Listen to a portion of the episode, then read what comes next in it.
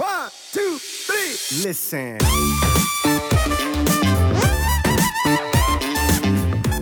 ähm, dann ist eigentlich das Proteinthema, wenn das auf drei verschiedene Quellen aufgeteilt wird, also nicht nur irgendwie eine einzige Proteinquelle und dadurch vielleicht eine sehr einseitige Aminosäurenbilanz zugeführt wird, ist das fast schon nicht mehr das Wichtigste. Dann ist intensives Training wichtiger. Keiner frisst sich Muskeln an. Leute, macht euch quasi nicht so Kopf über die Proteinbiosynthese, sag ich mal so, wenn ihr intensiv trainiert. So, und Genau. wenn ihr irgendwann innerhalb der Zeit danach dann beginnt beim Essen, ähm, wir können ja gleich noch über das anabole Fenster nochmal sprechen, dann, dann ist eigentlich alles gut. Dann ist wirklich schon die halbe Miete getan. Und die Leute sind da teilweise, wenn wir in diesem Optimierungswahn drin sind, man verrennt sich dann zu sehr vielleicht auf eine einzelne Thematik und vergisst, dass das eben auch nur ein Puzzleteil in einem riesen, riesengroßen Bild ist. Mhm. Und wenn ich äh, scheiße trainiere und äh, nicht dauerhaft dranbleibe und schlecht schlafe und äh, Tag, Alltag Stress habe, dann verbrenne ich, kann ich mir Geld genauso gut verbrennen.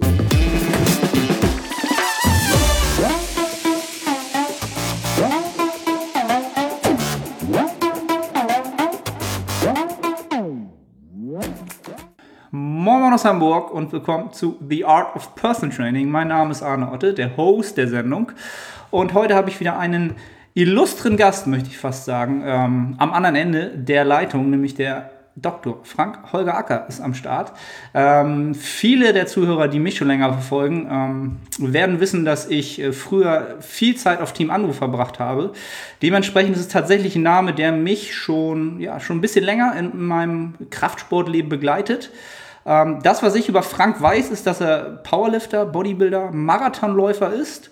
Also ein äh, im wahrsten Sinne Hybridathlet. Er ist auch Podcaster, Blogger, Coach. Ähm, ich möchte fast sagen, ja, ein Tausendsasser irgendwie, könnte man fast schon sagen. Und ähm, ja, ich glaube auch der erste Doktortitel, der diesen Podcast äh, beehrt. Ähm, ich bleibe mal einfach beim Frank. Ähm, ich freue mich, dass du da bist, äh, dass du dir die Zeit nimmst und ähm, herzlich willkommen. Erzähl den Leuten doch, ob ich irgendwas vergessen habe, was essentiell ist äh, über deine Person.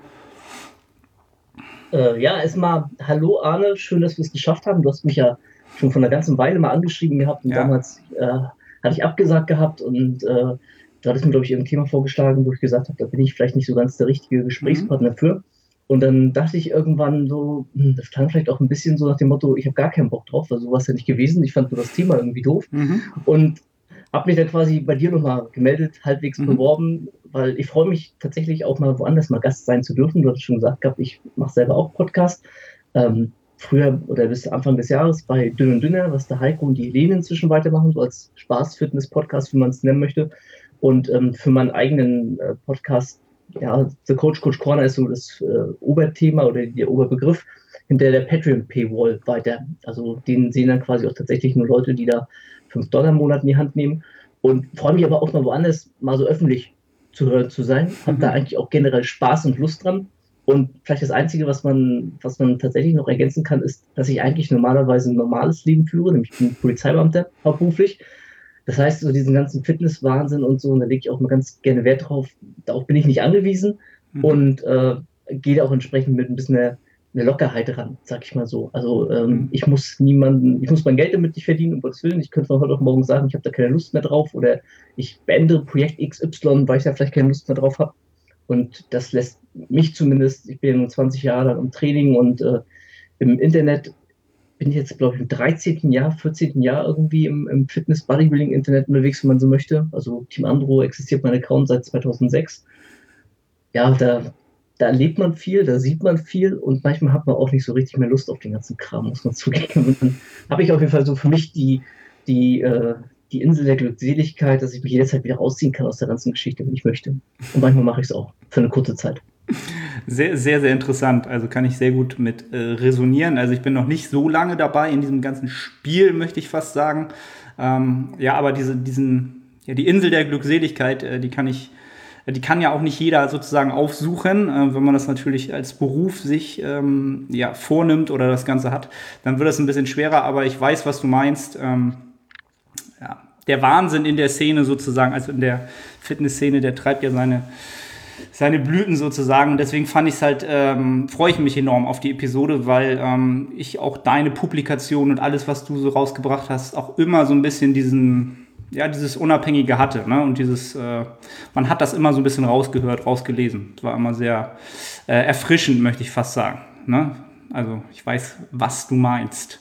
Ähm, ja, um äh, so ein bisschen den, den ähm, Übertrag zum heutigen Thema zu finden. Ähm, also du bist ja sportlich in enorm vielen Bereichen aktiv. Ne? Und wenn es um äh, das Thema Sport geht, geht es natürlich auch primär sehr, sehr schnell dann um die Ernährung.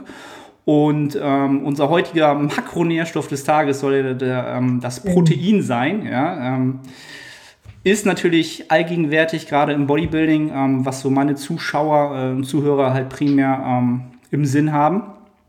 Ähm, und ja, was würdest du sagen, dieser Makronährstoff, äh, um ihn einfach mal in ein Licht zu bringen, was für alle Zuschauer vielleicht so ähm, in der Theorie so eine gute Transparenz gibt. Wofür ist dieser Makronährstoff primär dienlich in unserem Körper, aus deiner Sicht?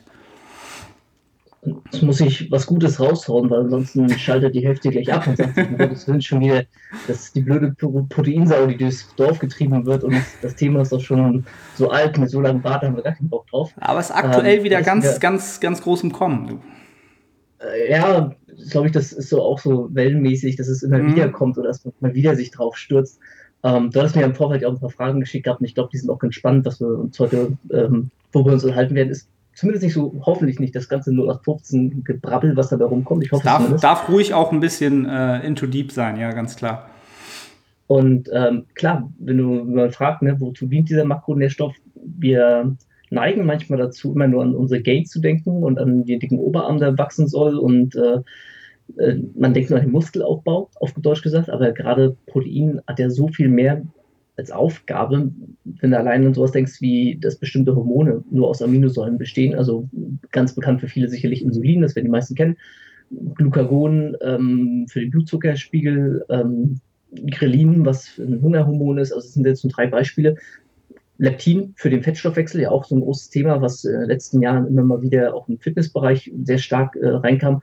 Das sind alles Hormone, die könnte ich mir quasi oben in den Mund reinschütten und äh, da wird nichts in meiner Blutbahn ankommen, weil es quasi während der Verdauung komplett zersetzt wird und die einzelnen Aminosäuren ankommen werden. So, und ähm, da geht es jetzt schon mal los, was, woran viele eben nicht denken, dass das eben auch eine Aufgabe von Protein ist, dass der Hormonhaushalt im Balance ist und entsprechend die Hormone gebildet werden können. Aber eben beispielsweise auch äh, Transportproteine. Da denken ja auch viele zum Beispiel nicht dran. Ne? Wenn so fettlösliche Stoffe wie ähm, Steroidhormone, also sprich unser körpereigenes Testosteron im Körper transportiert werden soll, ähm, das muss ja irgendwie von A nach B und weil das nicht wasserlöslich ist, wird das an Transportprotein rangehangen. Und ähm, das sind also so drei Punkte im Prinzip los. Und wenn wir da beim Muskelaufbau mal nicht vergessen, dass der Muskel auch nur eine Zelle ist und der Körper nicht nur aus Muskeln besteht, sondern eben auch aus, ich weiß nicht, Haut, Augen, äh, Haare, ne? so alles, was wir gerne, gerne behalten würden und auch weiterhin in Zukunft gerne hätten, dann wird es, glaube ich, alles deutlich komplexer und man versteht vielleicht, dass man sich nicht nur immer nur auf die Gains konzentrieren sollte oder auf die, ja, auf den dicken Oberarm oder irgendwie sowas. Ja. Und vielleicht als, als vierten Punkt, wenn wir so, wenn wir das einfach einteilen wollen, fällt mir gerade noch ein, ist natürlich immer noch die Energiegewinnung, die so ein bisschen mit reinspielt. Das ist ganz spannend. Im Bodybuilding wird das ja durchaus äh, immer wieder thematisiert, dass Protein auch ein Makronährstoff im Sinne von der Energiegewinnung wäre. Wird, wenn du in die sportwissenschaftliche Literatur reinschaust, aber fast nie thematisiert.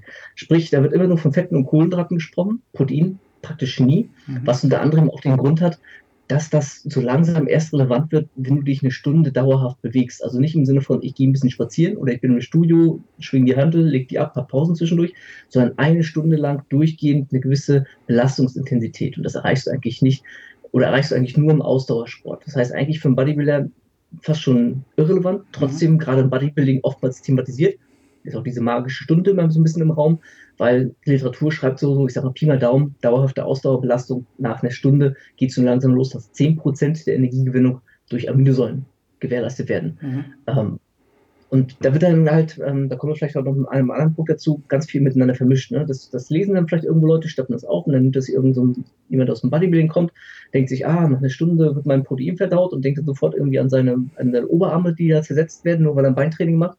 Und ganz so einfach läuft das eben nicht. Ne? Also dann sind das auch nicht Allgemeinproteine, die verdaut werden, sondern sind dann in erster Linie BCAAs. Das hat man sicherlich auch schon mal gehört gehabt, weil das ja BCAAs von Muskelschutz heißt es ja immer. Ähm, der Gedanke ist eben dahinter, dass eben nach einer Stunde Belastung BCAAs in erster Linie zur Energiegewinnung herangezogen werden. Also von diesen 10% Aminosäuren sind wiederum der Großteil BCAAs. Und da wiederum sagt aber auch Literatur, das sind dann nicht, da geht der Körper nicht hin und sagt, hier, jetzt brauche ich mal explizit den Bizeps ab, weil ich brauche jetzt ein paar BCAAs, sondern das sind BCAAs aus unserem Aminosäurenpool, der ja auch äh, immens groß ist. Also tagtäglich werden 300, 400 Gramm Aminosäuren auf und abgebaut. So viel führt ja kein Schwein zu sich. Also auch Autonomalverbraucher, der draußen, draußen seine 50 Gramm Protein ist los am Tag, baut halt 300, 400 Gramm am Tag auf und ab. Und wenn man das so alles so in der Gesamtheit betrachtet, dann versteht man vielleicht, dass man bei Protein nicht unbedingt nur an äh, Muskelsynth äh, ja, Muskelsynthese und ähm, Hypertrophie und dicken Oberarm denken sollte. Mhm. Also wie du schon sagst, also man, man, muss immer die Perspektive wahren halt, ne? Also es als rein Aufbaustoff zu sehen oder unter Umständen, genau, für, für andere Szenarien vielleicht dann doch irgendwann auch als ähm, ja, Energieträger ähm, ja, was, was ja durchaus sein kann, ähm, was für meine Zuhörer wahrscheinlich dann nicht so relevant ist, aber das Wissen darum ist natürlich trotzdem ähm, nicht, ähm, ja, bringt einen trotzdem natürlich ein bisschen weiter, um die Perspektive darum so ein bisschen zu, ähm, ja, zu erweitern. Ähm, du hast schon auch schon äh, das nächste große Wort äh, sozusagen in den Mund genommen, die Proteinbiosynthese, die maximale im besten Falle. ich glaube, die meisten Zuhörer haben, wenn sie das Wort hören, ja, ich glaube so ein bisschen im Sinn, dass äh, das eigentlich das einzig Relevante, das Wichtigste ist, dass die halt maximal feuert den ganzen Tag und am besten immer. Ähm, gib doch mal so ein bisschen aus deiner, ähm, aus deiner Sicht die ähm, Proteinbiosynthese wieder. Ähm, was siehst du da als, als wichtig an zu erwähnen? Also als, alle Wichtiges, wenn wir gerade von der Protein, also ich denke mal, wir gehen davon aus, oder die, der Zuhörer interessiert sich jetzt in erster Linie für für den Muskelaufbau, für den Muskelzuwachs. Ja. Und wenn wir davon mal ausgehen, dann sage ich immer ganz gerne, es hat sich noch niemand Muskulatur angefressen, genauso wie sich noch niemand Stand trainiert hat. Heißt also, äh, dass wenn wir Fett abnehmen wollen, dann nicht irgendwie Cardio-Bunny-mäßig äh, im Studio auf dem Stepper rumlaufen, sondern ne, das läuft dann über Ernährung, plus minus. Und beim Muskelaufbau genau andersrum, nur weil ich jetzt vielleicht irgendwie den Whey-Shake äh, in meinem anabolen Fenster optimal irgendwie platziert habe und da unbedingt meine drei Gramm Leucin drin habe, die die Muskelaufbau an triggert im Prinzip. Das sind immer auch diese magischen drei Gramm, die da im Raum geworfen werden. Ähm, heißt das noch lange nicht, dass davon auf einmal der Muskel von alleine wachsen würde. Wenn das so wäre, das sage ich auch mal ganz gerne so, dann würde sich ein Heath äh, zwischen den zwei müsste Olympiaterminen in seinen Garten setzen und den ganzen Tag Whey-Shakes trinken und der Muskel wächst von alleine. Und ganz so ist es ja nicht, das wissen wir alle. Ähm, und nur damit man sich mal veranschaulicht, ich habe jetzt neulich mal in meinem äh, Patreon-Podcast ein, ähm, äh, eine Folge gemacht über ähm, über Muskelaufbau und über das ähm, anabole Fenster, glaube ich, kommen wir, glaube ich, weiß gar nicht, ob ich das aufgeschrieben mhm, habe, noch als, als Frage. Ja, ähm, genau, und da habe ich mal so einfach Milchmädchenrechnungsmäßig mal vorgerechnet, wenn jemand jetzt schon drei, vier Jahre vielleicht trainiert hat und so diese, über diese Anfänger-Gains hinausgegangen ist, die man ja am Anfang hat, wenn man so halbwegs intensiv trainiert. Und jeder, der vier, fünf Jahre dabei ist und noch länger dabei bleibt, wird es kennen, es wird immer schwieriger, immer schwieriger noch dazu an Muskulatur, an reine Muskulatur wirklich zu gewinnen.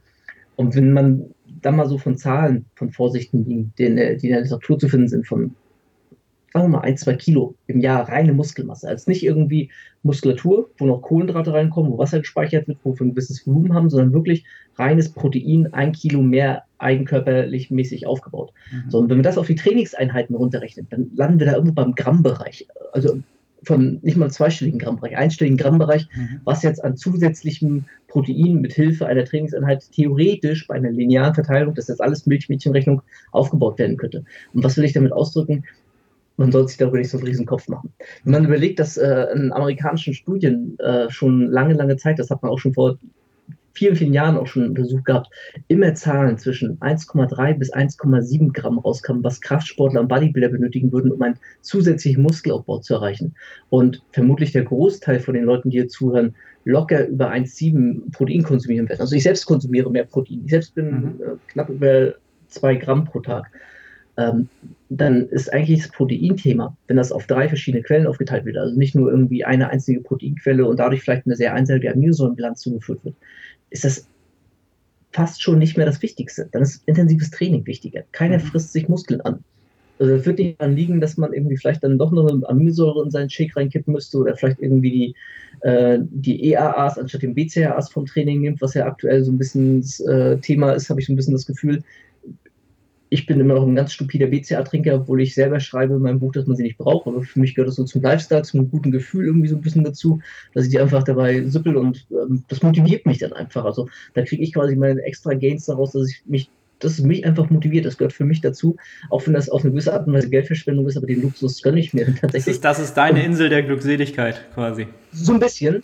und darauf kommt es eben, letzt, eben letztendlich auch nicht an. Also auf, ähm, auf hier eine Aminosäure nochmal pieken und dort irgendwie, das ist völlig nebensächlich. Und wenn wir dann mit irgendwelchen Studien kommen und irgendwelchen Ergebnissen an Untersuchungen, dann müsste man sich mal angucken, ja, an wem wird denn das untersucht? Das sind ja meist Menschen, die deutlich weniger Aminosäuren, also Protein zu sich geführt haben. Wenn man belegt, dass der Otto Normalverbraucher irgendwie um die 60, 70 Gramm Aminosäuren am Tag zu sich führt, so über die normale Ernährung.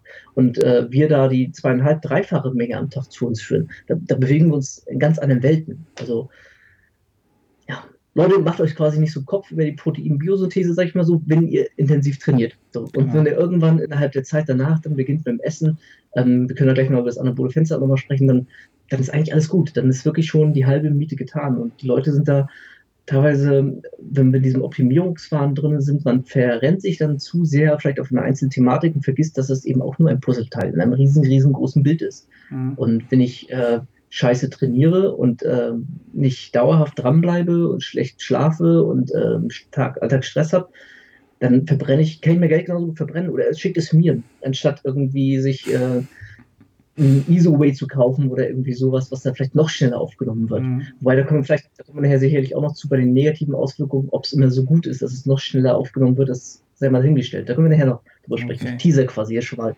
dranbleiben. Bleibt alle dran, bleibt alle dran. Ähm, ja, genau. cool. Also das, das war auch so ein bisschen das nächste, was, was ich auch immer ganz oft ähm, versuche, den Leuten klarzumachen, ähm, wenn es halt eher im Coaching geht und wo man das, diese Thematik einfach so, wie du schon so schön sagst, die meisten sind halt im Optimierungswahn und es muss halt optimiert werden, ähm, so ein bisschen rauszustellen, dass es ähm, wie soll ich sagen, es gibt ja verschiedene Trigger, die die Muskelproteinsynthese entsprechend halt hochfahren oder hochbringen. Ne? Und die meisten, ähm, die, die, wissen zwar, dass sowohl das Training als auch ähm, die, die Zufuhr an, an Proteinen entsprechend das beidige tun. Ähm, aber so wie, so wie du es jetzt sozusagen darstellst, ist ja ähm, der Trigger übers Training der entscheidendere. Könnte man das so ja. ein bisschen. Ja, in, ja? in jedem Fall. Zumal ähm, in dem Augenblick, wenn wir trainieren, wenn wir die Muskulatur so belasten, dass da die kleinen Verletzungen entstehen, die ja quasi ähm, geheilt werden sollen, damit der Muskelzuwachs entsteht, muss man ganz einfach ausdrücken, dann kann der Körper in erster Linie immer noch erstmal auf sein Aminosäurenpool zurückgreifen. Das heißt, unmittelbar, wenn dann wirklich die die ähm, Heilungsprozesse entstehen. Und das passiert ja auch nicht sofort, weil wir durchs Training selbst auch erstmal tatsächlich in einen hormonellen Status reingehen, wo er gar nicht interessiert ist am Muskelaufbau. Cortisol wird ausgeschüttet, je nachdem, wie, wie intensiv wir trainiert haben. Ähm, das muss alles erstmal runter wiederfahren, was der Körper auch von alleine ganz super hinkriegt. Wir müssen nicht 1000 Gramm Kohlenhydrate in uns reinschütten, um da irgendwie eine Brechstange dran zu ziehen, um Insulin rauszupushen. Überhaupt nicht. Das passiert von ganz allein. Und dann, um vielleicht schon mal die Zahl so in den Raum zu werfen, es gibt so eine schöne Milchmädchenrechnung für ein Protein, was so um die 300, 330 Aminosäuren hat. Da wäre schon sehr, sehr langes Protein. Aber für so ein Protein braucht man, braucht der Körper so roundabout neun bis zehn Stunden, um das komplett aufzubauen. Und das, ne, also wenn man so eine, so eine Zeitfenster mal im Kopf hat. Klar, also ich weiß jetzt leider nicht, ich habe es nicht gefunden, wie lang Muskelprotein ist. Und natürlich gibt es auch ähm, Proteinstrukturen, die deutlich kleiner sind. Aber dafür, wir reden hier nicht von Minuten und Stunden, sondern äh, von Minuten und vielleicht ein, zwei Stunden, sondern wirklich Proteinsynthese ist über 24 Stunden hinaus nach einer intensiven, ausreichend intensiven Trainingseinheit ähm, angetriggert. Und jeder von uns ist innerhalb dieser 24 Stunden ausreichend Protein also zumindest, ich glaube, jeder, der hier zuhört, zumindest. Mhm. Das wird, glaube ich, das geringste Problem sein, wird die, äh, das geringste Problem von uns allen wird die Proteinzufuhr sein, weil die können wir leicht, äh, leicht erreichen. Ich habe zu Hause auch 1000 Beutel Whey, gleichzeitig auch mit verschiedensten Geschmackssorten, weil gehört für mich auch dazu. Ich trinke mhm. auch nach dem Training meinen Shake, weil das für mich auch einfach so Teil des Ganzen ist. Aber das Problem, da wiederhole ich mich jetzt, ne, bei den meisten tatsächlich, zu wenig Trainingsreiz gesetzt. Und nicht im mhm. Sinne von, ich bin, power mich komplett aus und treibe mich an den äh, kompletten, das komplette Burnout ran irgendwie im Training, habe vielleicht das Muskelbrennen oder irgendwie sowas, ja, dann hast du Laktat erzeugt, aber noch immer keinen ausreichenden Reiz, Reiz vielleicht gesetzt, sondern kluges, intensives und vor allem langhaltiges, nachhaltiges Training. Nicht irgendwie in vier, fünf Einheiten denken, sondern in vier, fünf Monaten vielleicht. Und äh, gerade wenn man schon ein gewisses Trainingslevel erreicht hat, wird man in vier, fünf Monaten eben auch nicht so große ähm, Zuwächse feststellen. Mhm. Das ist halt ne, wenn du dich zum Beispiel auf deine Waage konzentrierst, äh, und wir haben ja gerade schon von so mal vom Kilo im Jahr gesprochen, teil mal ein Kilo oder wenn du jeden Tag auf die Waage gehst, wirst du selber merken, da habe ich hier über 200 Gramm mehr, da mal 300 Gramm weniger oder irgendwie sowas. Ich schwank manchmal innerhalb von der Woche irgendwie zwei Kilo insgesamt, vom leichtesten bis zum schwersten irgendwie hoch und runter. Ja, woher soll ich denn da wissen, ob ich jetzt irgendwie Muskeln aufgebaut habe? Das Beste ist meiner Ansicht nach immer Leistungszuwachs. Und wer mehr Leistung bringt, setzt auch bessere Muskelreize und wird auch dann mit entsprechenden Zuwächsenden belohnt. Mhm. Bin ja nicht sicher, wie ein kleines afrikanisches Kind, was gar kein Protein zu sich nimmt. Aber das, das trifft auf keinen zu von uns. Wir, wir alle werden ausreichend zu uns führen. Ja, da, da gehe ich mir gehe ich auch sicher von aus. Ähm, ja, das Einzige, was mir dabei gleich einfällt, ist halt, dass viele natürlich ähm, sich da natürlich immer limitieren, indem sie äh, natürlich diesen, diesen Lean Gain Approach, äh, der seit Jahren ja so gerne ähm, ja, im Vordergrund steht, halt ein bisschen zu sehr zelebrieren und sich gar nicht entsprechend äh, die Möglichkeit geben, überhaupt ja, Nettozuwächse zu machen, sondern dass halt im Jahresrhythmus immer rauf und runter geht. Ähm, ja, da, wär, da wäre dann nochmal so die, die nächste Frage, welcher ähm, welche, welchen, welchen Teil oder wie, wie stark würdest du den, die, die Muskel, den, den Muskelabbau sozusagen, diesen Prozess äh, in die Rechnung mit, mit reinnehmen von seiner, ähm, von seiner Relevanz in Relation zu der, zum Aufbauprozess, zu den anabolen Prozessen?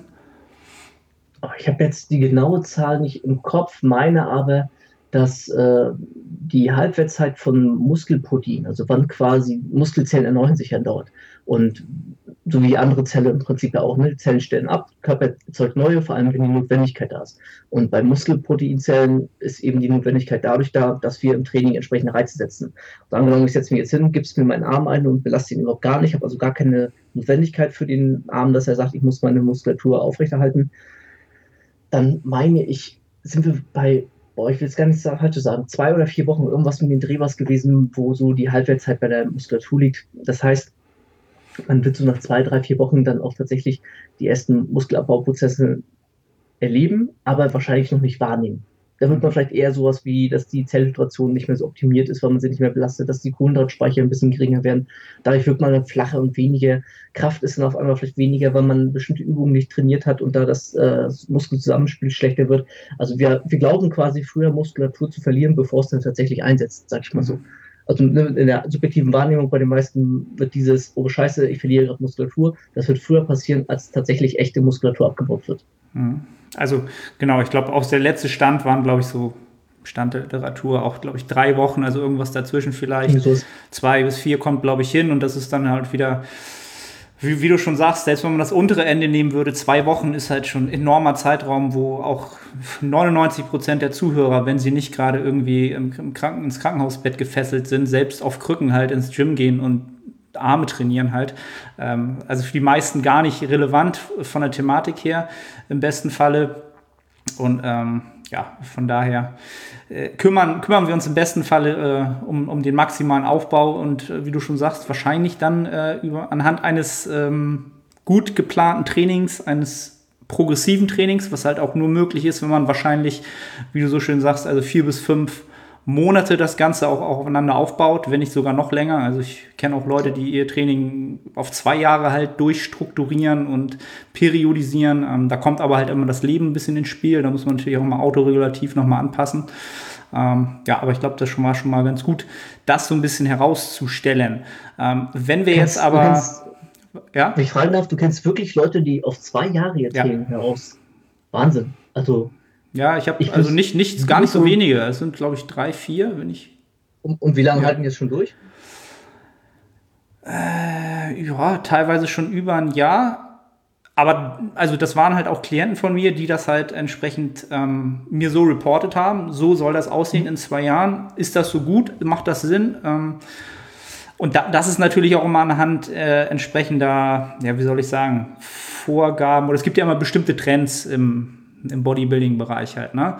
Ähm, und die sind ja aus meiner Sicht oftmals im amerikanischen Bereich zu suchen und da, da, wird dann halt ganz schnell aus diesem Optimierungswahn, da reichen halt ein Jahr nicht mehr aus, da werden dann halt zwei Jahre draus gemacht, ähm, mit allem drum und dran, ne? mit Minicards, mit Erhaltungsphasen, mit ähm, ja, komplett durchstrukturierten Periodisierungen. Also auf dem Papier sieht das super aus, danach bist du halt ja weiß ich nicht, drei Kilo schwerer ähm, bei weniger Körperfett. Ähm, ja, also das würde ich halt auch nicht machen.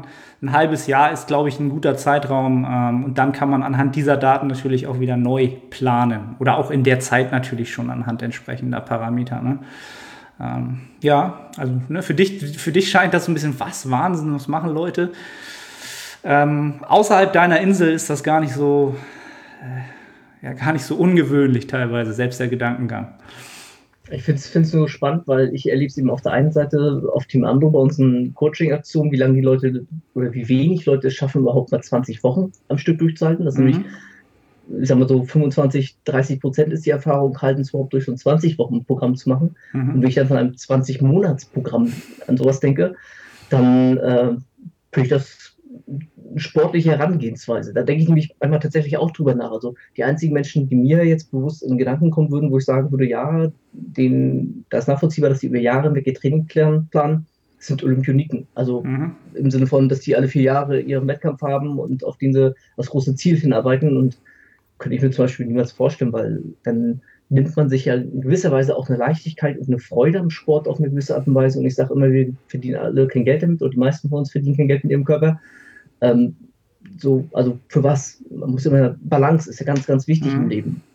Genau, und da, das ist ja auch das, ähm, was ich damit so ein bisschen vielleicht, was man da so ein bisschen ablesen kann, dass die meisten sich halt auch als Breitensportler, Hobbysportler halt als Olympioniken sehen halt, ne? Auch wenn es nur nebenbei läuft. Und ähm, das ist teilweise halt der Anspruch, den halt auch in unserer Gesellschaft halt mittlerweile, der halt, der ist da. Ne? Also wir optimieren das so, bis wir halt, ja, quasi Olympioniken wären, werden wir nie schaffen, aber wir tun halt so, als ob. Ähm, ja, und die Leichtigkeit äh, des Machens geht definitiv verloren. Ne? Also das ist auch etwas, was ich so berichten kann halt. Ne? Und lustigerweise, dass du sagst halt, ich habe, glaube ich, auch damals, wann war die erste Auflage der, der Strandfigur? 2013, 12? Nein, 11. Noch vor, 11 sogar. Das müsste 2011 gewesen sein. Ja, also ich glaube, damit ging es bei mir halt auch überhaupt erstmal los mit äh, äh Makros und äh, Kalorienbilanz und so weiter. Und ähm, ja, da waren zehn Wochen, waren das ja, glaube ich. Waren das, nee, das waren 20 Wochen. Nee, ne? 20 Wochen 20, tatsächlich. 20 mhm. Wochen war für mich damals schon eine, auch eine enorm lange Zeit, das, das durchzuhalten halt. Ne? Überhaupt äh, gut im Kaloriendefizitmodus. Aber einen Plan halt über ein Jahr zu verfolgen, ja, hat alles sein Für und Wider, ist halt wieder so ein bisschen vom Charakter abhängig, ne? Ob man das gerne so macht oder ein bisschen autoregulativ ähm, das Ganze freier gestaltet. Du bist, wie würdest du dich da einschätzen, wenn du dein Training so dir anschaust? Wie autoregulativ behandelst du das so im Wochen-, Monatsrhythmus? Also, ich habe, glaube ich, das die letzten, hm, ist ein bisschen schwer zu beschreiben. Ich hatte bis quasi letztes Jahr April, hatte ich ja quasi ein halbes Jahr lang mehr oder weniger auf ein konkretes Ziel hin trainiert gehabt. Da war ja dann diese innerhalb von vier Wochen äh, Marathon, Bodybuilding und Kraft-Dreikampf-Wettkampf zu absolvieren, was ja auch gelungen war. Und ähm, hatte dann eine kleine Phase gehabt, wo ich ja erstmal nichts gemacht hatte oder nichts fokussiert im Sinne von, jetzt kommt Wettkampf X, Y und Z. Und im Augenblick ist ja so, dass ich mich ein bisschen von Marathon zu Marathon bewege. Also der Marathon gibt quasi vor, wie mein Laufpensum ist und ähm, an das Laufpensum und an die Marathontermine wiederum, daran orientiere ich so ein bisschen meine Krafteinheiten. So, weil wer, das krieg selbst ich nicht hin, wenn ich Marathon laufen bin am Sonntag, dann beuge ich Dienstag nicht schwer. Das ist dann next, ich versucht, next Level. Ich mir abgewöhnt inzwischen.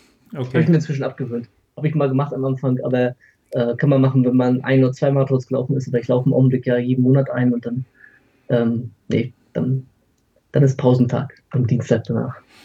Dann, dann äh, ich will mir das gar nicht vorstellen. Also ich bin halt so der typische, äh, ich würde nicht sagen stumpfe Pumper halt, ne? aber wenn ich halt ähm, meine 15 Minuten Aufwärmen auf dem Crosstrainer hinter mir habe, dann bin ich froh, dass ich endlich wieder ans Eisen kann. Ähm, könnte man vielleicht auch nochmal eine, eine Episode drüber machen, äh, den Wert äh, von ähm, des Herz-Kreislauf-Trainings für den äh, Bodybuilder. Ähm, ja. Wird mir bei 15 Minuten Crosstrainer aber, glaube ich, auch nicht anders gehen. Also das könnte ich genauso wenig. Ich könnte auch nicht irgendwie 10 Minuten auf dem Laufband im Fitnessstudio oder sowas. Ja, guten Laufen war ja auch nicht immer schon in meinem Leben. Das kam ja erst so ein bisschen mit der Zeit. Mhm. Aber man sucht sich ja immer neue Aufgaben aus, ein bisschen. Ja, ich glaube, äh, da, da, da, bist du jemand, der sich sehr, sehr große Aufgaben immer sucht halt. Ne? Es muss, glaube ich, dann immer noch. Was ist jetzt dein, dein Marathonziel? Ich glaube, du willst 80 Marathons. Habe ich das richtig? Ja, genau. 80 Marathons um die Welt hast ja das Projekt. Ja. Also wer sich dafür interessiert, irgendwie in 80 Marathons um die Welt.blog oder einfach mal bei Google eingeben, 80 Marathons um die Welt. Und ähm, ich laufe, ja, wie der Name es sagt, 80 Marathons. Die nächsten, also angelegt ist es für mich ein bisschen auf wenn es gut läuft, sechs, sieben Jahre, das Projekt. Und da sind wir tatsächlich schon ein bisschen bei Jahresplanung jetzt, wobei ich mir nicht irgendwie so einen Plan gemacht habe, wann welcher Marathon ist. Das lasse ich ein bisschen auf mich zukommen, wobei dieses Jahr komplett schon durchgeplant ist. Und laufe dadurch dann halt, dieses Jahr sind sogar mehr als zwölf geplant. Also ich war jetzt im Januar in Dubai, ähm, nächste Woche fliege ich nach Neu-Delhi, laufe dort den Marathon. Und weiter will ich noch gar nicht teasern, weil es auf meiner Homepage auch noch nicht weiter veröffentlicht ist. Schaut da gerne vorbei, wenn ihr wissen wollt, ähm, was man so anaboles, quote unquote, so tun kann, wo wir dann halt äh, auch schon wieder mal, glaube ich, den Übertrag finden zum eigentlichen Thema. Vielleicht das anabole Fenster. Ähm, also es ist ja immer noch ein Mythos, vielleicht ist es ein Mythos, vielleicht ist es auch sinnvoll, das werden wir gleich mal erörtern, dass es nach dem Training entsprechend natürlich Protein, eine Proteinzufuhr dinglich ist, vonnöten ist unter Umständen. Ähm, gib doch mal äh, deinen jetzigen, äh, deine jetzige Empfehlung weiter. Äh, nach dem Training, das anabole Fenster, wie viel Protein, wie, wo, was, warum? Genau, da habe ich ja tatsächlich neulich gerade erst eine, eine, ausführlichere Folge bei mir gemacht gehabt. Ist ja Zufall, dass, dass es bei dir auch gerade kam, aber ich glaube, das ist auch tatsächlich so ein, so ein Dauerthema so ein bisschen. Ne? Wie mhm. groß ist das anabole Fenster und gibt es das überhaupt und so weiter? Und ja, natürlich gibt es das, aber es ist weniger ein Fenster, mehr ein Scheunentor. Also das ist sperrangelweit offen und das dauert eine ganze Weile, bis das wieder zu ist. Nämlich so Pi mal Daumen, äh, für Kohlenhydrate sind die Muskelzellen etwa zwei Stunden lang nach dem Training aufnahmefähiger, also ne, sind in der Lage, mehr Kohlenhydrate aufzunehmen. Bei normalen Trainingsbelastungen, so Marathonlaufen ist nochmal eine andere Geschichte, da ist man nämlich eher sogar in einem Bereich drin, wo man äh, Kohlenhydrate erstmal weglassen sollte, glaube ich, das wird den. Äh, und Proteinsynthese, habe ich schon gesagt, gehabt, 24 Stunden lang erhöht. Dann fährt sie langsam wieder runter und so roundabout nach 36 Stunden ist sie wieder auf dem ähm, normalen Level. Also ist dieser Trainingsbenefit, die man hatte durch entsprechende Reizsetzung, wieder weg. Und deswegen sagte ich ja, wer nach dem Training, vielleicht auch so viele Leute, die ähm, abends trainieren und irgendwie vielleicht noch irgendwie den Post-Workout-Shake sich reinhauen, dann aber nicht mehr viel mehr Protein an einem Tag zu sich nehmen und dann schlafen gehen, vielleicht Angst haben vom katabolen Teufel oder sowas. Also es ist mir gar nicht, das soll jetzt gar nicht lächerlich irgendwie klingen, aber das sind so typische Fragen, denen ich immer wieder begegne in meinen Betreuungen. Wenn du am nächsten Morgen dann beginnst, Protein zu essen, ist alles gut und dein Körper hat ja auch im Rahmen des Aminosäurenpools noch Aminosäuren zur Verfügung, wenn er die benötigt. Es werden ständig Zellen recycelt und benutzt und es ist alles gut. Wenn du innerhalb der nächsten 24 Stunden am nächsten Morgen dann quasi weiterhin Protein zu dir führst, ist eigentlich alles in Ordnung. Und mhm. ähm, das wäre tatsächlich dann schon die Kurzversion und äh, fast auch schon das Wichtigste. Also es gibt eigentlich keine, keinen Grund zur Überdramatisierung und zum ähm, ja, Aminosäuren, Baukasten zusammenstellen und hier vielleicht noch irgendwie das Whey peaken oder irgendwie sowas, da gibt es keinen Grund für. Und von der Menge her sind wir bei 30 Gramm locker im optimalen Bereich. Alles über 30 Gramm erhöht die erhöht äh, die Aminosäurenzufuhr ins Blut nicht. Da macht die Leber einfach mal irgendwann zu und hält die zurück. Also was so die, oder andersrum, es gibt ja in den Wirtschaftswissenschaften das Prinzip des Grenznutzens. Es wird nicht mehr viel mehr ausgeschüttet. Also 60 Gramm ist nicht doppelt so gut wie 30 Gramm, also auf Deutsch gesagt, sondern deutlich weniger besser. Und liegt aber daran, weil die Leber im Prinzip nicht mehr so viel ans Blut abgibt. Somit ist man bei 30 Gramm normalen Whey-Shake super bedient. Wenn man vielleicht noch mit Milch das Ganze trinkt, ist man irgendwo, ich weiß nicht, bei 35, 40 Gramm. Und äh, da hat man auch seine 3 Gramm Leucin drin. Deswegen ist man da echt schon in einem riesen, riesen Optimierungsbereich drin, wenn wir uns so das normale Whey-Pulver nehmen und das eben mit Milch trinken oder wie auch immer uns das schmeckt. Oder eben als äh, Vegetarier, Veganer ein Soja-Isolat, wo ja auch keine ähm, äh, was sehr reich an BCAAs ist, was quasi so ein bisschen das pflanzliche Whey ist, wenn man so möchte, und was ja auch keine äh, Phytoöstrogene enthält. Vor allem, also ein bisschen Angst zurecht besteht bei, bei Soja. Mhm. Also ist auch etwas, was ich ähm, jahrelang, inter interessanterweise habe ähm, hab ich jahrelang den Shake weggelassen. Ähm, einfach aus dem Grunde heraus, genau, dass ich halt immer dachte, Mensch, hm, ich habe halt nur so und so viel Kalorien. Das ist ja auch immer so ein Faktor, der natürlich auch ja. ein bisschen vorgibt, wie viel kann ich entsprechend überhaupt an Kalorien zuführen. Und das Protein zählt dann natürlich dazu. Ähm, dass ich halt immer gesagt habe, hm, ach nee, ich, ich esse jetzt lieber mein Protein, ist halt auch immer ganz oft so ein Thema gewesen oder eins, was mir oft entgegenkommt. Ich will es halt lieber essen, weil es mich mehr sättigt. Da sind wir wieder bei der Fraktion Lean Gains und ich bin halt eigentlich ständig hungrig und ähm, ne, mache halt Intermittent Fasting ähm, im Extremfall mein Leben lang und jeden Tag. Ähm, und bin, bin dann halt aber auch zu dem äh, Post-Workout-Shake zurückgekehrt, einfach aus, äh, weil es praktikabel ist halt. Ne? Also ich kann nach dem Training halt äh, mein Shake trinken und kann dann halt irgendwie noch einkaufen gehen entspannt und äh, mich später dann, wenn ich dann was esse, auch nicht mehr drum kümmern müssen, ob ich da jetzt noch ein bisschen Hähnchenbrust anbrate oder mir meinen Thunfisch raushole, sondern ich kann auch einfach mir meinen Reis äh, fertig machen oder meine Nudeln fertig machen und brauche halt keine zusätzliche Proteinquelle für meine Mahlzeit. Ne? Also das ist also etwas, was ja, im Alltag enorm ein Zeit spart. Was heißt enorm? Ne? Also man, diese Entscheidungsfindung fällt halt komplett weg, sondern das ist abgedeckt, Häkchen hinter, weitermachen ähm, und sich eher ums nächste Training kümmern und überlegen, ist das Training gut gelaufen, was kann ich fürs nächste Training vielleicht optimieren. Ähm, das ist vielleicht auch eher das. Und ähm, von, der, von der Quelle hast du gesagt, ein Whey-Protein oder für die Veganer halt entsprechend ähm, auch das Soja-Protein. Ähm, jetzt nach dem Training zum Beispiel, was, was, was mich auch immer viele fragen, ist es denn genauso wertvoll, zum Beispiel einen Magerquark zu essen nach dem Training? Das ist ja eher langsam, äh, kommt mir dann halt immer so ein bisschen. Ähm, wie würdest du das Ganze sehen? Mhm. Ja, äh, du hast reingeschrieben, irgendwie, welche Parameter sind relevant, hattest du. Äh, genau, genau. Gehabt. Proteinquellen. Genau. Können wir vielleicht überleiten gleich. Welche Proteinquellen genau. sind wie relevant? Und äh, meisten denken ja da, also ich weiß nicht, ob es noch so richtig aktuell ist, war ja eine Zeit lang ein ganz großes Thema, war die biologische Wertigkeit. Ich glaube, dass inzwischen jeder hoffentlich verstanden, dass wenn ich ausreichend Proteinquellen zu mir nehme, dass das eigentlich eine Sache ist, wenn ich keine Niereninsuffizienz habe und dadurch irgendwie nur 30 Gramm Protein am Tag zu mir nehmen darf und dann wirklich aufpassen muss, welche Aminosäuren nehme ich zu mir, ist das eher irrelevant. Was dann interessanter tatsächlich ist, ist zum einen, was du schon angesprochen hast, die ähm, Verdauungsgeschwindigkeit, also wie schnell wird mir das zur Verfügung gestellt. Und dann aber auch, was oftmals vollkommen außer Acht lassen wird, ist die Verwertbarkeit. Also sprich, wie viel von dem Protein, was ich mir oben reinschütte, ist überhaupt tatsächlich äh, verwertbar, kann der Körper überhaupt nutzen. Also einfach nochmal eine Zahl rumgeworfen, Seitan, so als vegane Proteinquelle, das ist ja im Prinzip Gluten, also Weizenprotein, nur anders zubereitet, sagt man so roundabout 20, 25 Prozent davon, von dem Protein. Also ich nehme 100 Gramm äh, Protein über Seitan zu mir, dann hat tatsächlich der Körper nur 25 Gramm davon. Und der ganze Rest wird nicht aufgenommen, geht einmal durch und ja, entweder unten im Dickdarm, Dickdarmbakterien oder wird ausgekackt, muss man so auszudrücken. Und äh, da sind wir wieder beim, beim Whey ganz weit vorne. Generell, das hat man vielleicht auch schon mal so gehört gehabt, Pflanz, äh, pflanzliche Quellen ja, sind ein bisschen schlechter verwertbar, ein bisschen schlechter aufnehmbar als äh, tierische Proteine von der Verdaubarkeit her, von der ähm, Verwertbarkeit.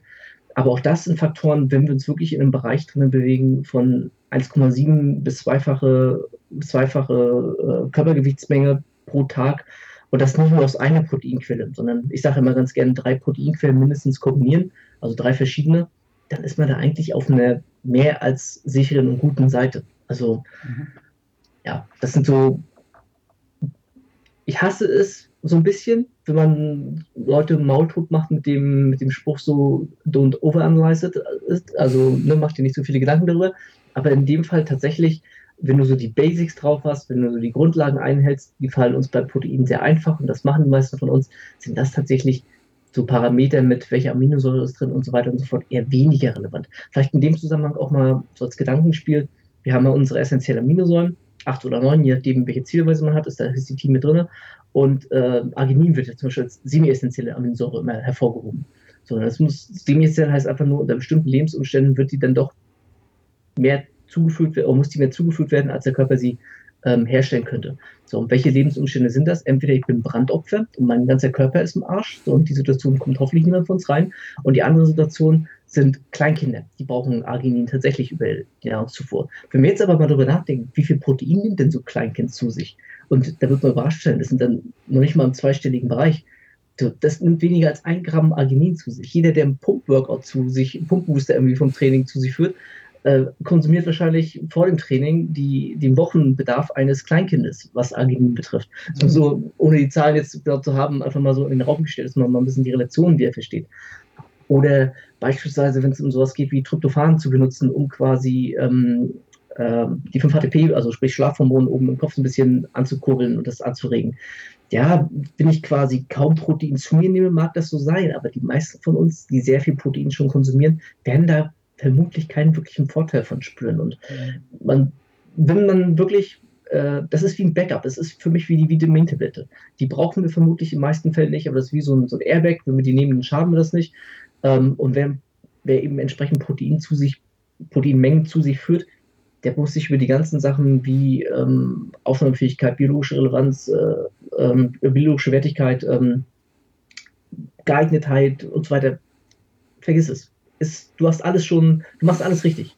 Freue dich lieber darüber, dass du alles richtig machst und denk dann lieber vielleicht über andere Sachen nach, nach die du optimieren kannst. Warum du vielleicht eine Stunde länger vom Fernseher noch geguckt hast, anstatt zu schlafen und deinem Körper ein bisschen Ruhe zu geben oder sowas. Okay. Oder mit deiner Familie Zeit zu verbringen, um somit vielleicht ein bisschen ähm, Entspannung zu haben im Leben, ein bisschen, ja, ein bisschen Freude, ein bisschen Spaß, um die wiederum auch im Training zu behalten. Das sind viel, viel wichtigere Faktoren. Ich weiß gar nicht, warum mir das jetzt im, Kopf kommt. Ich weiß gar nicht, wo ich das her habe. Irgendwas in einem Podcast oder irgendwas. Also so ein bisschen weg, wegkommen von diesen alten Animal-Ads, ähm, wo die Bodybuilder halt wirklich nur, ähm, es ging halt nur um Bodybuilding und alles andere war halt auch völlig Pustekuchen. Ähm, das komplette Umfeld war völlig egal. Das musste halt nur Hardcore sein und ja, alles richtig machen und diese, noch weiter optimieren halt. Ähm. Dieser dedicated Lifestyle, ne? dieses genau. vollkommen darauf fokussiert sein, nichts anderes machen. Ja, aber ganz ehrlich, dann schaust du fünf Jahre zurück und was hat es dir gebracht? So, was, ne? Also die, eben, also die meisten Menschen, die ich jetzt auch im Podcast hatte, ähm, weil es auch immer so ein, ähm, interessant ist, ähm, man merkt natürlich, wie lange ist jemand im Sport dabei und welches ähm, Alter hat halt ein Mensch und wie viel Erfahrungswerte hat er halt schon gesammelt. Die meisten würden halt tatsächlich sagen, in dem Moment, wo sie es halt ein bisschen lockerer gesehen haben, sind sie halt auch deutlich weiter vorangekommen, als in dem Moment, wo sie halt äh, stocksteif alles richtig machen wollten und ähm, sich dadurch vielleicht auch ein bisschen mehr, ja, doch ein bisschen gehemmt haben in dem Sinne. Ähm, ja, das ist nicht das Problem. In dem Augenblick, in dem ich versuche, alles richtig zu machen, gehe ich eigentlich den ersten Schritt äh, in die Richtung, sehr vieles falsch zu machen. Mhm. Weil dann mag es so sein, dass ich mich vielleicht beim Thema äh, Ernährung irgendwie mir über das kleinste Detail Gedanken mache. Aber wir sagten ja schon, Puzzleteil und Teil eines großen Bildes. Ich werde dafür andere Dinge vernachlässigen. Ich werde vielleicht weniger Lebensfreude haben. Ich werde weniger, äh, werde vielleicht irgendwie ähm, schlechter schlafen, weil vielleicht irgendwie gar nicht, ne, was mir schlecht geht irgendwie so. Ich werde vielleicht verdummen im Kopf, weil ich irgendwie nicht mehr mit anderen Leuten zu tun habe oder so, sondern für mich selbst nichts mehr tue. Und ähm, das sind alles Faktoren, die bringen dich ab einem bestimmten Punkt viel weiter nach vorne als äh, das eine Gramm mehr oder weniger Protein im Shake drin. Und ähm, irgendwas wollte ich gerade noch sagen. Ach so, genau. Und was dann vielleicht tatsächlich viel, viel, viel wichtiger ist. Es geht nicht darum, wie viel Zeit ich investiere, sondern dass die Zeit, die ich investiere, maximal gut ist. Und das kann ja jeder mal auf alle Lebensbereiche sich bedenken. Wir können nicht nur am Grinden sein die ganze Zeit. Egal, was wir machen, in jedem Lebensbereich können wir nicht immer nur Maximum arbeiten. Wenn wir aber wiederum ein Level durchgängig halten, dann kann es gar nicht mehr unser Maximum sein. Das heißt, wenn ich ein Leben lang den dedicated Lifestyle lebe und immer dedicated ins Training gehe und immer dedicated mein Hühnchen esse und sowas, es kann einfach nicht mehr das Maximum sein, kein Peak, weil ich auf dem Plateau rumoxidiere die ganze Zeit. Ich halte das für einen Peak, weil das für mich in dem Augenblick sehr gut möglich äh, gerade so das, das härteste und genaueste ist, was ich in meinem Leben gemacht habe. Aber vertraue mir, wenn du einen Schritt zurückgehst, wirst du merken, okay, es geht noch weiter nach oben. Es gibt noch mehr Möglichkeiten, ein Peak zu erreichen. Nur es muss dann eben auch ein Peak sein. Es muss dann wirklich auf den Punkt, in dem Augenblick konzentriere ich mich, gebe ich alles, ist 100 Prozent. Das ist wie im Training. Ne? Ich gebe dann wirklich im Training diese Stunden, die zwei Stunden, die ich im Studio bin, dann gebe ich die 100 Prozent fürs Training. Aber den Rest des Tages ist es dann egal. Dann, dann schwirren die Gedanken nicht ums Training, dann kümmere ich mich nicht darum, dann ähm, also nicht im Sinne von, ich denke nur irgendwie drüber nach, ob ich nächste Einheit oder so. Nein, in dem Augenblick, darauf kommt es an. Und wenn man alles so lebt, dass man immer in dem Augenblick alles gibt, dann kommt man viel, viel weiter im Leben, als wenn man versucht, sich auf eine Sache zu konzentrieren und ja, da auf dem Plateau bleibt eigentlich die ganze Zeit, wo man es für einen Höhepunkt hält. Fokus, ne? Auf die, die jeweilige, auf die jeweilige, ähm, auf die jeweilige Task, auf die jeweilige Handlung oder das, was man gerade vorhat. Ähm, ja. Macht halt enorm, enormen Unterschied aus halt, ne? Aber auch, wie du, wie du so schön sagtest, ich glaube, dieses Ganze findet auch immer mehr ja, immer mehr Anklang in, in der ganzen Bodybuilding-Fitness-Szene. Äh, nicht umsonst sind das Thema Deload, Erhaltungsphasen etc. mittlerweile nichts mehr, was jetzt etwas, was schon viele gehört haben, was halt immer mehr Einzug findet, weil man halt nicht immer im fünften Gang mit 200 halt in die eine Richtung fahren kann, sondern weil man halt auch mal an die äh, Autobahnraststätte muss, halt mal tanken muss und mal was essen muss. Ne? Ähm, hat für mich auch einen großen Unterschied ausgemacht, den, den, das Mindset da mal so ein bisschen zu switchen halt und nicht immer all out und all in und ähm, genau, auch in anderen Lebensbereichen halt mal fokussiert zu sein halt. Ne? Aber das, ich glaube, das Ganze hat tatsächlich, so äh, bekloppt sich das anhört und es keiner hören will, auch immer auch mit dem Lebensalter zu tun und mit den Erfahrungswerten, die man halt dem entgegenstellt mit der jetzigen Situation. Und dann, ähm, ja, handelt man das Ganze meistens auch anders, je älter man wird, glaube ich. Ich weiß gar nicht, welcher, welcher Jahrgang bist du? Ich bin 82 geboren. Ja, interessant. Ich auch. Gleicher, gleicher Jahrgang quasi. Super. Nicht, dass wir jetzt sehr weise wären, ne, mit unseren. In unseren zwei alte Säcke vom, vom Podcast-Mikrofon. Genau, genau. Nicht, dass wir jetzt schon alt und weise wären, aber wir haben halt schon das ein oder andere Mal äh, miterlebt, sagen wir es mal so. Ähm, um noch mal kurz, ganz kurz zurückzukommen zum Thema von vorhin, wenn du sagst, ähm, du gibst immer so die Guide, Guideline, so drei Proteinquellen ähm, über den Tag verteilt, was wäre da so ein typisches Beispiel, einfach nur so aus deinem äh, Alltag? Also ich zum Beispiel esse äh, jeden Tag Eier. Einfach aus dem Grund, weil ähm, Eier bis auf Vitamin C praktisch alle Vitamine liefern. Da ist Cholin drin, was die Leber braucht und was ansonsten sehr schwer. Der Soja, glaube ich, wird es noch gehen, das weiß ich gerade gar nicht, aber ähm, wird sonst schwierig, das irgendwie zuzuführen. Dann muss die Leber selber bilden. Ansonsten gibt es eine Fettleber. Und Magerquark ist meine erste Mahlzeit des Tages praktisch immer. Also ich propagiere ja quasi eine proteinreiche, Kohlenhydraten, fettarme erste Mahlzeit am Tag und das ist bei mir praktisch immer Magerquark, aktuell mit Beeren, vorne eine ganze Zeit lang mit Apfelmus und dazu gibt es einen kleinen Salat. Und als dritte Quelle hätte ich dann eigentlich auch fast jeden Tag, das wechselt tatsächlich jeden Tag. Ich esse nicht so viel Fleisch, ähm, also jetzt nicht jeden Tag irgendwie die 500 Gramm Tatar oder irgendwie sowas, lieben Gruß an Tim Gudesheim, der deutlich mehr konsumiert als ich. Gut, vom, deswegen sehe ich wahrscheinlich auch so viel schlank aus als Tim. Und ähm, es wechselt halt tatsächlich. Also Thunfisch, äh, Fisch, Fleisch, ähm, also Hühnchen und Rind sind die beiden Fleischsorten, die ich esse. Ähm, kann aber auch mal tatsächlich eine größere Menge Reis und eine größere Menge Erbsen-Kombination sein und liefern dann ja auch eine gewisse Menge an, äh, an Aminosäuren, insbesondere auf den Tag verteilt, sodass ich, wie ich schon sagte, jeden Tag, also ich wiege um die 75 Kilogramm, ähm, 170, 180 Gramm Protein esse ich eigentlich immer also schon ganz automatisch in meinem Tag drin, ohne dass ich irgendwie gezielt darauf achten würde und gezielt versuche jetzt noch irgendwie. Liegt auch daran, dass ich fünfmal die Woche trainiere, dann kommt halt immer schon der Wayshake noch hinzu, der auch nochmal ähm, sein Protein liefert und dann passiert das eigentlich von ganz alleine. Mhm. Wie, wie stehst du zu dem Thema für die ähm, Fraktion High Carb, also die jetzt wirklich, sagen wir mal, vielleicht ihre 300 bis 600, 700 Gramm Kohlenhydrate am Tag zuführen. Äh, die haben ja dadurch auch sehr viel passiv sozusagen auch über Gluten ähm, ihr Eiweiß damit drin. Würdest du da Empfehlungen machen, das Ganze dadurch noch so ein bisschen zu kompensieren, da ein bisschen äh, zu kontern noch? Das zu kontern ist das falsche Wort. Ich glaube, du weißt, was ich meine. Da den Proteinanteil der ja, essentielleren Aminosäuren höher zu halten?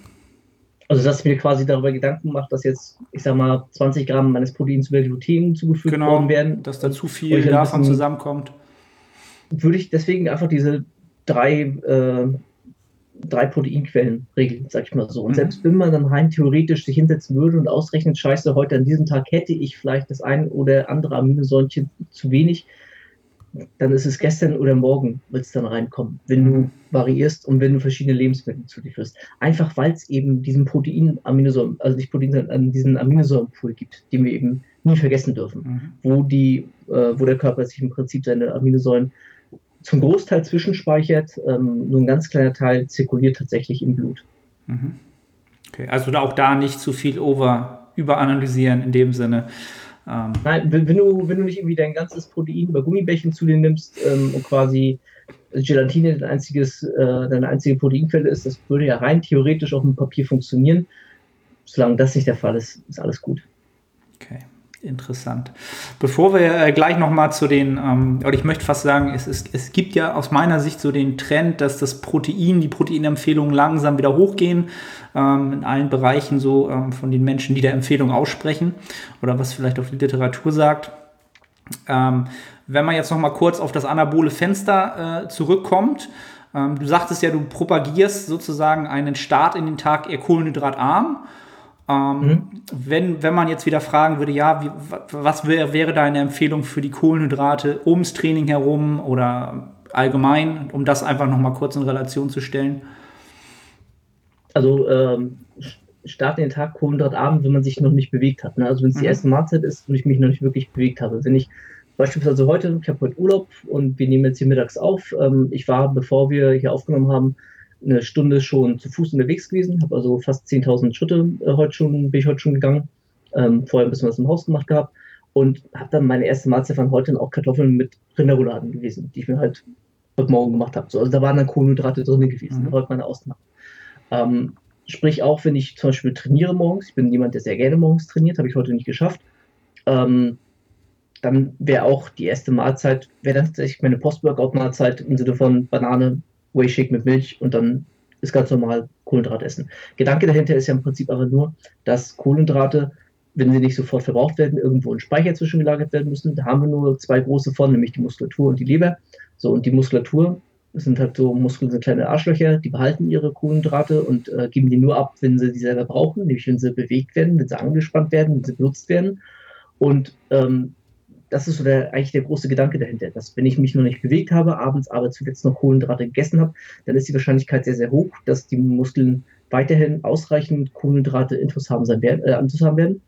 Der einzige äh, Player, der so ein bisschen ins Spiel reinkommt, ist die Leber mit ihren 80 bis 150 Gramm. Da wirst du unterschiedliche Zahlen in der Literatur finden, hängt auch mal ein bisschen von Menschen ab. Ich sag mal, so eine 50 Kilo Frau, die wird dann eher so bei 80 Gramm stecken, während so ein 150 äh, Kilo Hühne, der auf der Alp irgendwie die Schafe mit der Hand aufnehmen kann, der wahrscheinlich auch eine deutlich größere Leber und kann da mehr Kohlenhydrate drin speichern.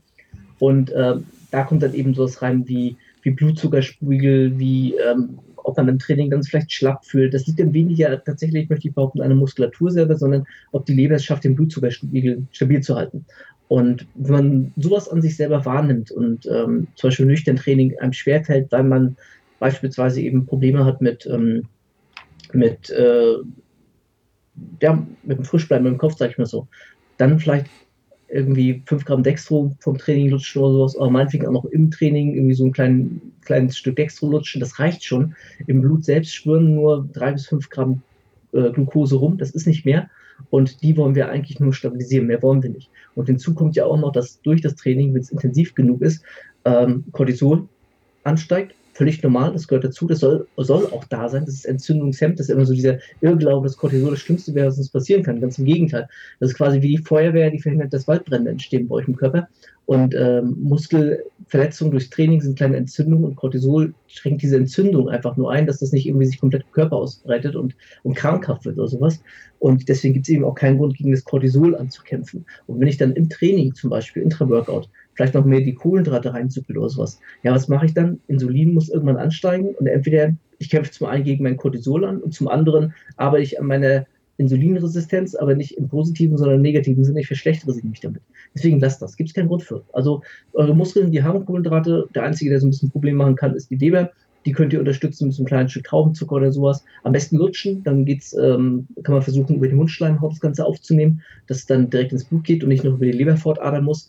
Ähm, das wird nicht zu 100% funktionieren. Also man wird automatisch was schlucken von dem Zeug. Aber das wäre so der, was man dann eher ausprobieren sollte, eher machen kann. Mhm. Interessant. Also, was, was, vielleicht, was vielleicht auch noch hinzukommt, äh, wenn ich das noch ergänzen darf, mhm. ähm, manche haben manchmal so ein, äh, das ist auch ein bisschen, ein bisschen typabhängig, so ein flaues Gefühl im Magen manchmal, wenn der Magen leer ist, sag ich mal so. Wenn sie auf nüchtern Magen trainieren und dann ähm, so im Magen ist das irgendwie ein bisschen doof für die im Augenblick. Ähm, wenn man so ein Typ ist, kann man mal versuchen, vor dem Training einfach mal ein bisschen mehr zu trinken. Das ist einfach nur was im Magen drin ist, ein bisschen Flüssigkeit. Viele trinken ja auch zu wenig im Tag und wenn sie morgens trainieren, haben sie über Nacht mindestens einen halben Liter nochmal äh, richtig ausgeschwitzt tatsächlich auch. Die Blase geht auch noch was raus. Und dann vielleicht einfach mal ein bisschen was zu trinken, was im Magen ein bisschen was drin ist. Noch keiner hat sich satt getrunken in seinem Leben, also keine Angst, da passiert auch nichts Schlimmes bei. Wenn es irgendwie so ein halber Liter ist oder irgendwie sowas, dann äh, ist das für die, für die Leistungsfähigkeit auch förderlich. Und das kann dann auch nochmal helfen, dass man vielleicht nicht so dieses flaue Gefühl im Magen hat beim Training, wer dazu neigt, wer da Probleme vielleicht manchmal hat. Mhm. Was ich, äh, genau, was, was ich, was ich gerade sagen wollte, das deckt sich ja vielleicht auch so ein bisschen, wenn jetzt der Trend vielleicht unter Umständen, wird sich ja jetzt zeigen, vielleicht mit der Zeit, zum Higher Protein geht, dann muss natürlich auf der anderen Seite irgendein Makronährstoff natürlich äh, weichen. Ähm, und so wie du es jetzt so schön sagtest, ähm, vielleicht ist jetzt die Zeit auch so ein bisschen gekommen. Ich glaube, so die letzten, sagen wir mal, zwei, drei Jahre war halt, wie höher die Kohlenhydrate, desto mehr wächst du halt quasi. So kam mir das halt immer so ein bisschen vor, ne? dass ganz oft so die Tendenz herrschte, je höher du deine Kohlenhydrate ähm, ja, hochbringst und du in der Offseason halt essen musst, ist das super und toll. Ähm, ja, einfach mal so äh, ein bisschen so in den Raum gestellt. Ähm, wie würdest du dann jetzt so deine Proteinempfehlung äh, heutzutage, wenn du jetzt äh, sagen würdest, jemand ist an maximaler Hypertrophie aus, was wäre jetzt deine Empfehlung aktuell? Ja, also wenn ich ganz kurz ausholen darf, da muss man ja zum einen sehen, wo kommt das her, dass äh, Proteinzufuhr auf einmal so niedrig empfohlen wurde, früher so viel, und jetzt mhm. erleben wir quasi hier den Aufschwung, wenn du so möchtest, also mhm. insbesondere so im Otto-Normalverbraucherbereich, da muss man sich jetzt zuerst mal ins Gedächtnis rufen, dass man früher dachte, dass Protein quasi die Energiequelle für Muskeln wäre. Also nicht, dass Muskeln aus Protein bestehen, sondern dass Muskeln, damit sie arbeiten können, Protein benötigen. Mhm. Das war so ein, äh, aus Beobachtung heraus hat man das gedacht gehabt. Irgendwann hat man festgestellt, nee, die verbrauchen auch Kohlenhydrate, sind quasi radikal in die andere Richtung gegangen, Protein wieder abgesenkt, weil man braucht sie ja nicht. Die Muskeln können ja offenbar auch so arbeiten. Und ähm, wie du auch schon sagtest, wenn ich Protein senke, dann muss irgendwas anderes erhöht werden. Also irgendwie muss ich auf meine Kalorien kommen.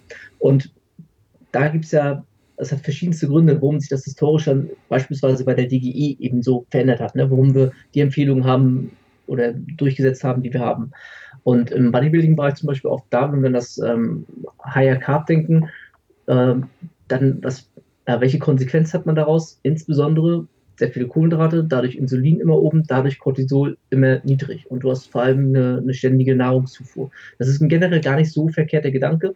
Problem ist nur, wir in unserem Alltag haben jetzt nicht die so alltägliche Belastung, dass wir ganz, ganz viel Energie verbrauchen und dadurch darauf angewiesen sind, dass ständig Energie nachgeholt wird und werden gar nicht in Phasen reinkommen, wo wir dann 300, 400, 500 äh, oder auch noch mehr Kilokalorien im Defizit werden auf den Tag gesehen, weil wir eben noch nichts gegessen haben. Das erreichen wir mit Ausdauersport, vielleicht mit sehr intensiven. Da gibt es ja durchaus auch Untersuchungen bei Ausdauersportlern. Aber wir im normalen Leben, selbst wenn man irgendwie äh, zwölf Stunden lang jetzt nichts gegessen hat oder auch noch länger, das, da hat man vielleicht so zwei, drei katabole Stunden, sag ich mal so. Die gleichste aber mit entsprechendem Training auch wieder aus. Das heißt, da bewegen wir uns wieder so auf, auf Verbesserungs-, auf Optimierungslevel hin, was für die meisten Leute eigentlich irrelevant ist tatsächlich, auf die, auf die Zeit gesehen. So selbst wenn man an kataboler Tag dabei ist, auf die Zeit gesehen, ist das nicht so relevant. Und ähm, wenn man, in meinem Buch zum Beispiel ist ja auch so, dass ich gerne mit einem Grundstock arbeite. Und ein Grundstock wäre im Prinzip ähm, 1,7 bis 2-fache, also Kilogramm, je Kilogramm Körpergewicht, Menge an Protein. Also sagen wir so ein, so ein ähm, einfach zu rechnen, 100 Kilogramm Mensch würde dann 200 Gramm ähm, Protein erstmal zu sich nehmen. Dann, wenn es ein Mann oder eine Frau ist, würden wir eine Minimummenge an Fett zu uns nehmen, nämlich 50 bei Frauen und 80 gerne bei Männern. Das ist auch ungefähr das, was die DG empfiehlt. Und das ist eine ganz gute, gute Menge, um verschiedene Fettsäuren tatsächlich zu sich zu führen. Fett macht nicht Fett, das weiß hoffentlich auch inzwischen absolut jeder. Und mehr Kohlenhydrate, die zu euch führt, die werden auch sowieso nur in Fett umgewandelt, sind aber ein höherer Aufwand für den Körper. Also die Leber muss dann ordentlich arbeiten, ohne dass es dafür einen Grund gibt. Und eben äh, bei den Kohlenhydraten bei mir geht es ja unter 200 Gramm, ist für mich schon Low Carb, einfach aus dem Grund, weil 150 Gramm am Tag verbraucht ihr sowieso an Kohlenhydraten. 50 Gramm, wer nicht im Bett liegt, sondern sich ein bisschen bewegt, ist auch von allein fast schon verbraucht und alles dann über 200, dann geht es so langsam in Bereiche rein, wo wir vielleicht ein bisschen mehr Kohlenhydrate haben. Aber wenn man sich mal zusammenrechnet, jetzt hatten wir irgendwie 200 Gramm Protein, 200 Gramm Kohlenhydrate, das sind, sagen wir mal, roundabout 800 Kilokalorien und dann noch die 80 Gramm sind 720, äh, man mal 9 rechnen bei Fetten, dann sind wir bei 1520 Kilokalorien. So ein 100 Kilogramm Mensch braucht deutlich mehr. Das heißt, er hat immer noch ein riesiges Fenster mhm. an Kalorien, die er irgendwie mit Kohlenhydraten, äh, Kohlenhydraten und Fetten komplett frei füllen kann, ohne sich Gedanken zu machen. Und äh, wenn die ersten 200 Gramm Kohlenhydrate noch möglichst mikronährstoffreich sind, sprich Gemüse, Obst, meinetwegen auch Kartoffeln und Reis als äh, große Beilagen für Kohlenhydrate, sind nicht verkehrt. Ähm, dann sind wir echt schon safe. Dann, dann äh, ist es auch nicht schlimm, irgendwie ein Eis zu essen, Schokolade oder sonst irgendwas. Ähm, weil der Großteil eigentlich schon recht gut safe ist, an für sich.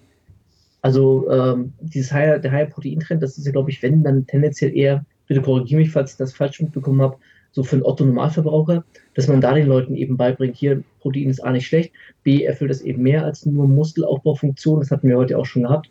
Und ähm, es ist halt sinnvoll, vielleicht durchaus, dass du etwas mehr Protein zu dir führst. Und auch in der gemäßigten, normalen Ernährungsliteratur in Anführungsstrichen, also sprich, die sich nicht an Bodybuilder richtet, sondern einfach nur an äh, Ernährungswissenschaftler, da ist auch schon seit tausend Jahren bekannt, dass zwei Gramm Protein erstmal kein Problem darstellen für, für die Organe.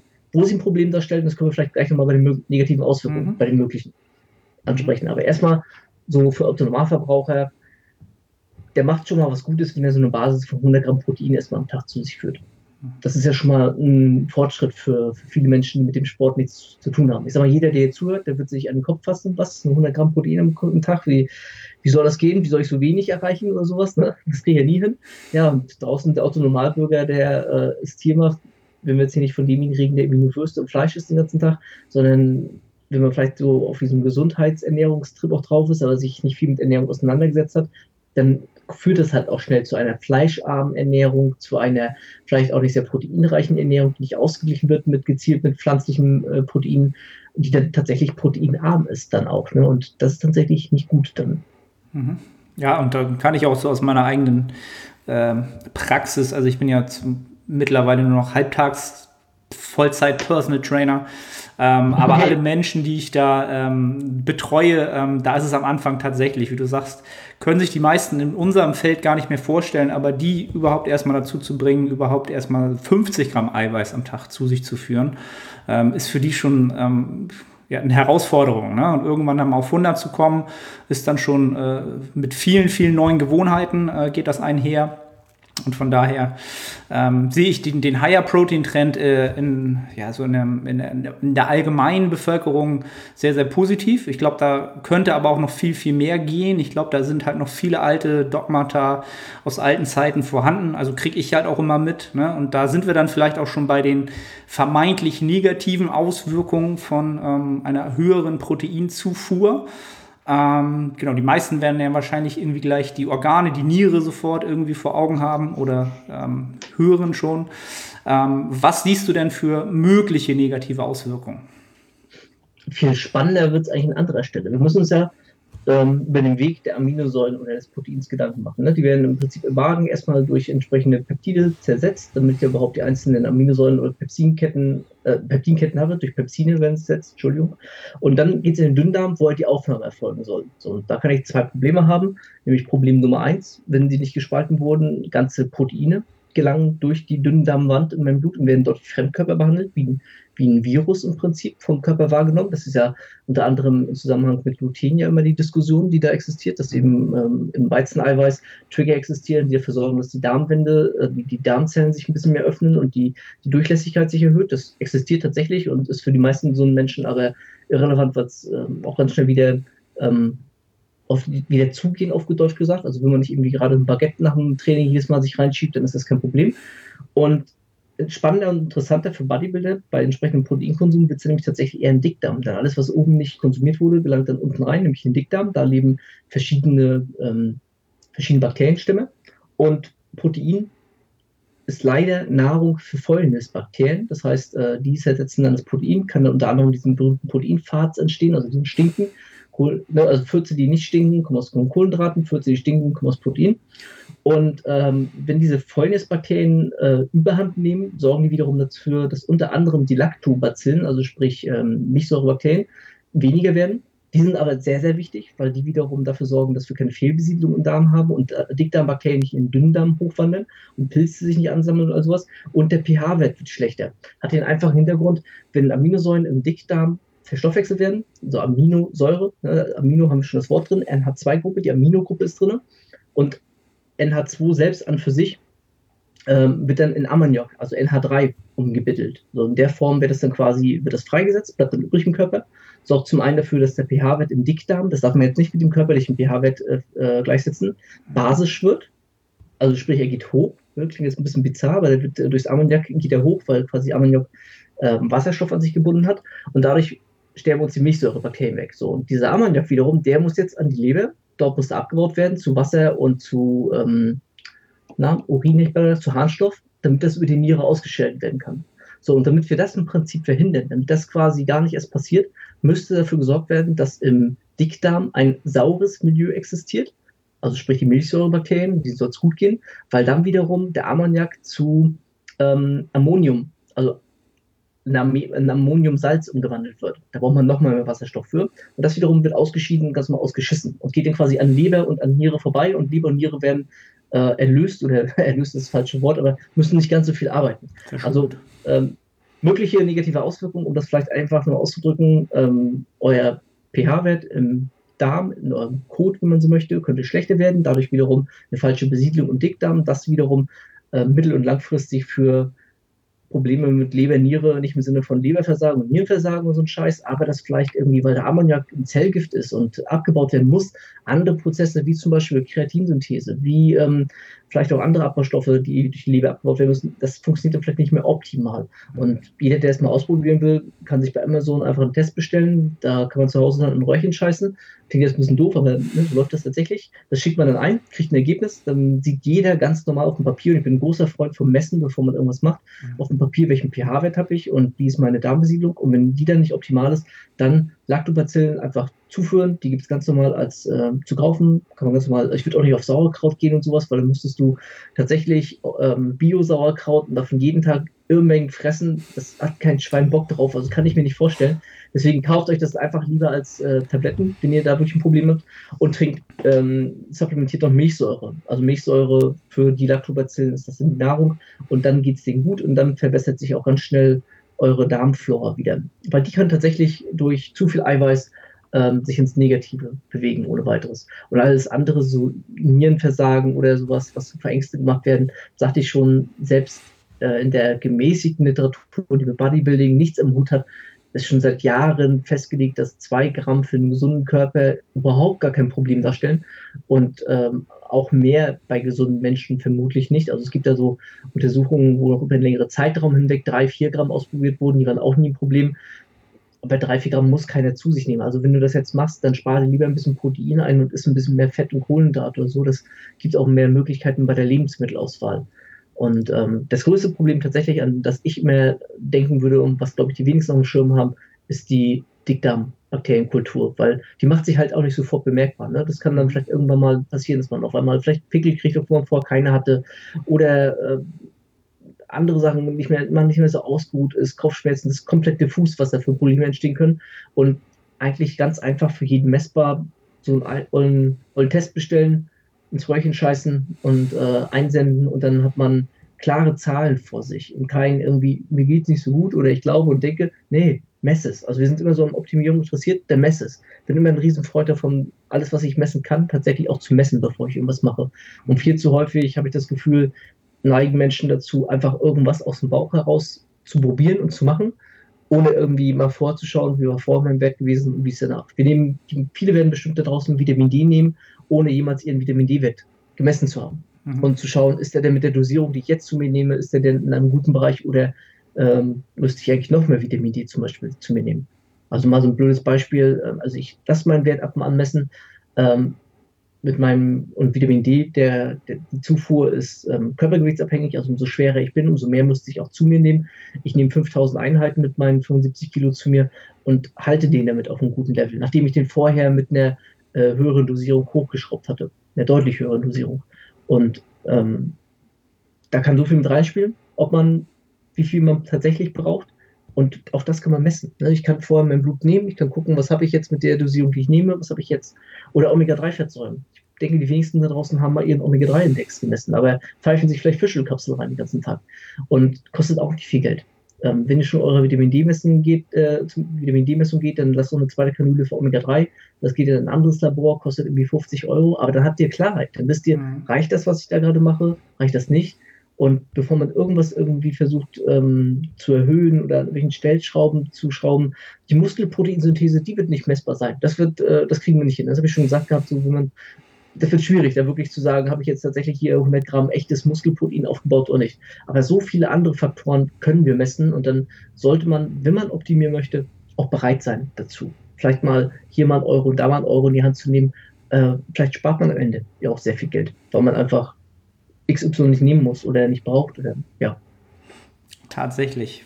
Die meisten würden wahrscheinlich tatsächlich sparen, weil ich gehe mal ziemlich davon aus, dass die meisten eben die Themen, die du ansprachst, Omega-3, Vitamin D3, das wird halt standardmäßig erstmal in den Mengen supplementiert, die nun vermeintlich so als Vorgabe sinnvoll sein könnten in unserem Breitengraden entsprechend.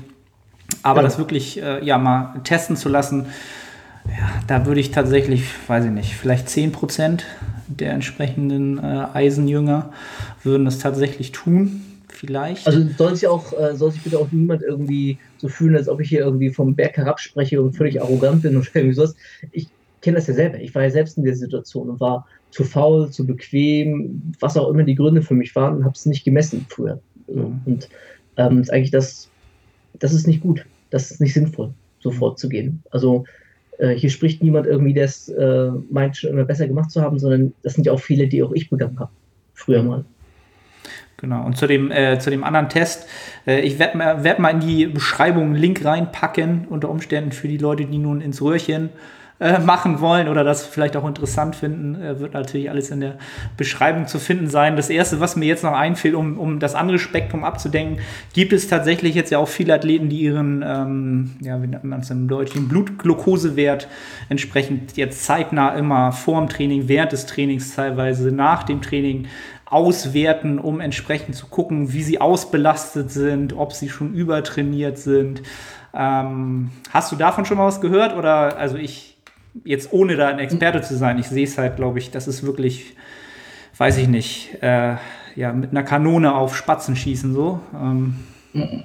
Habe ich ehrlich gesagt noch nie von gehört, ähm, dass man das jetzt gerade macht, ähm, muss ich passen.